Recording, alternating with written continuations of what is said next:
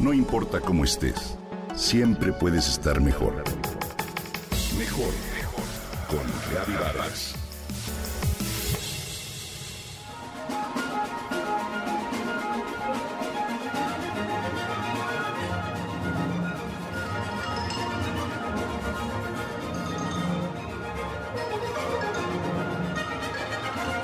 Hace poco, Gabriela Ortiz Torres, compositora y profesora mexicana, estrenó la obra Clara con la Orquesta Filarmónica de Nueva York, considerada una de las más importantes de la escena musical bajo la batuta de Gustavo Dudamel.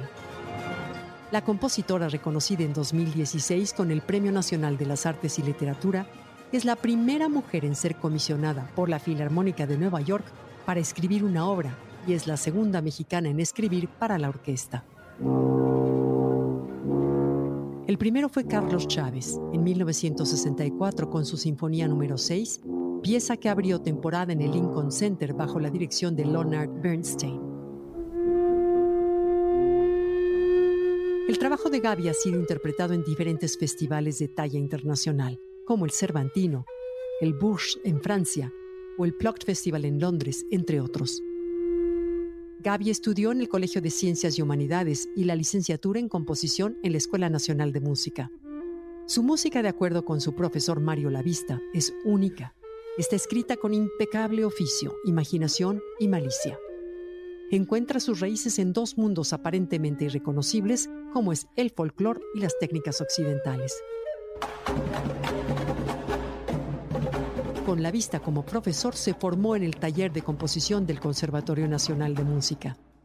Quienes le conocen destacan su capacidad de sintetizar un estilo sincrético en su música en el que combina tanto la tradición europea como los nuevos recursos de la música y el jazz contemporáneo, así como las acústicas que provienen del México prehispánico. Gaby ha escrito varias obras sinfónicas, tríos, dúos, solos, cuartetos, quintetos, sonetos, así como un vasto catálogo de obras de cámara de diferentes y varios formatos, inclusive música para cine y piezas con tecnología de audio.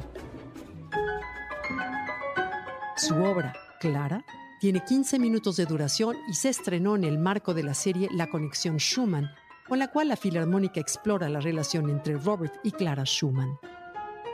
Es intensa y virtuosa, de acuerdo con la misma Gaby su pieza, en específico, está dedicada a todas las mujeres que han desafiado a la sociedad con su labor artística.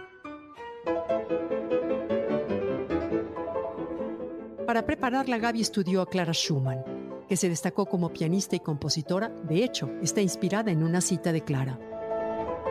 Antes creía tener talento creativo, pero he abandonado esa idea. Una mujer no debe desear componer. No hubo ninguna capaz de hacerlo. ¿Quiero ser la única? Es importante señalar que Clara Schumann abandonó la composición a los 36 años de edad, cuando su carrera se había consolidado. El nacimiento de ocho hijos limitó su carrera y se retiró de los escenarios, pues se enfrentó al machismo recalcitrante de su época. Después, su deterioro mental la condujo a reanudar sus actividades a tiempo completo y en 1983 se retiró finalmente de los escenarios debido a su delicado estado de salud. De esta forma, Gabriela hace presente la voz de la mujer en la música de un modo radical y con gran peso. Hace poco, el Consejo del Colegio Nacional la eligió como su próxima integrante. El presidente en turno de este organismo afirmó que esta elección es muy importante, pues es claro que existen artistas mexicanas de muy alto nivel que ameritan ser integrantes de esa institución. Con ese nombramiento se convierte en la octava mujer en formar parte del colegio, después de Beatriz Ramírez, Julia Carabias, Concepción Company, entre otras. Felicidades a Gaby Ortiz.